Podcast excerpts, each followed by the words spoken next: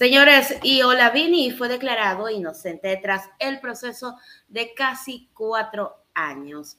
El informático sueco Olavini fue declarado inocente por unanimidad la noche de este martes 31 de enero del 2023. Él estaba procesado por el presunto delito de acceso no consentido al sistema informático, telemático o de telecomunicaciones. Esta diligencia se instaló exactamente a las 8.55 minutos y se extendió hasta más de 10 horas. Durante ese tiempo, la defensa del procesado presentó las pruebas, pues el objetivo era que se declarara inocente a su cliente.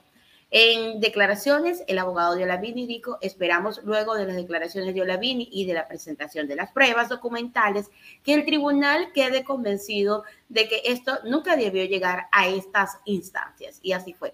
Simplemente por odio político, y todos lo sabemos, fue que Olavini llegó a todo este proceso, porque lo estaban vinculando al gobierno de Rafael Correa. Vamos con el detalle de la información. 11 de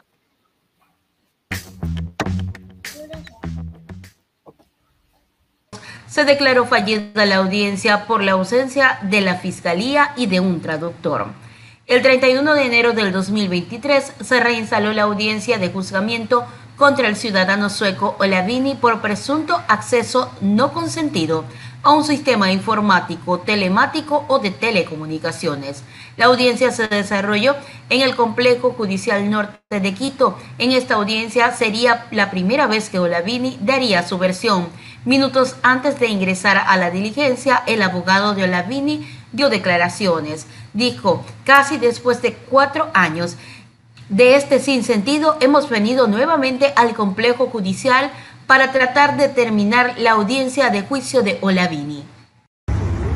Buenos días, casi después de cuatro años de, esta, de este sinsentido, hemos venido nuevamente al complejo judicial a tratar de terminar la audiencia de juicio de Olavini. Es importante precisar que el día de hoy, y por primera vez, Ola dará su versión de los hechos, contará la verdad de las circunstancias en las que fue secuestrado y todo el periplo que ha tenido que sufrir hasta llegar a este punto. Esperamos que luego de la declaración de Ola y de la actuación de la prueba documental, además de los alegatos, el tribunal quede convencido sin lugar a dudas de que esto nunca pudo haber llegado a esta instancia. Y esperamos que se ratifique el estado de inocencia de Ola hoy mismo. Además, Soria ratificó que la defensa espera que luego de las declaraciones de Olavini, la actuación de la prueba documental y la presentación de los alegatos, el tribunal quede convencido de que esto nunca debió llegar a estas instancias. Dijo, buscamos que se ratifique el estado de inocencia de Olavini. La diligencia que se realizaría estaría declarada fallida la audiencia prevista para el pasado 11 de noviembre del 2022. Esto porque no presentó el titular principal de la Fiscalía en la causa penal y por la falta de traductor sueco a español. El programador sueco Olavini fue detenido en el aeropuerto Mariscal Sucre en abril del 2019. Este 2023 se cumplen cuatro años desde que fue detenido de forma arbitraria durante la gestión de Lenín Moreno y María Paula Romo. Ellos alegaron que Vini estaba colaborando con los intentos de desestabilización de su gobierno, sin orden judicial, sin abogado y sin un traductor. Olavini ingresó al complejo judicial norte portando una camiseta con la leyenda Proteger la privacidad es defender los derechos humanos.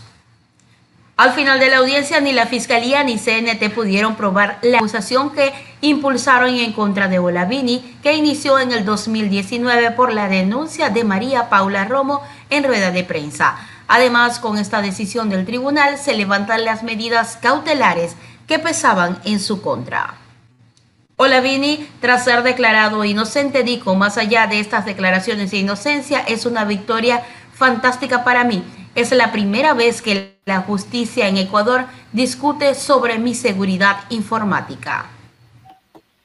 Ahí está, señores. Luego de cuatro largos años, el proceso de Olavini vio em, una luz al final del túnel. Imagínense ustedes, cuatro años en un proceso en el cual él era inocente y en el que seguro estamos que el Estado no va a pagar esos daños y perjuicios que conllevan todo un proceso judicial a una persona cuando es inocente. Esta diligencia, les recordamos, inició el día de ayer a las 8.55 de la noche y fue justamente em, de la mañana, justamente a las, en horas de la noche, cuando se dio a conocer esta información que Olavini fue declarado totalmente inocente después de casi cuatro años. Fíjense cómo son las cosas y lo delicado de este tema, cómo ellos inmiscuyeron a una persona extranjera en, todo, en toda su trama y le tocó pasar por todo esto sencillamente por odio político, porque nosotros sabemos que es así.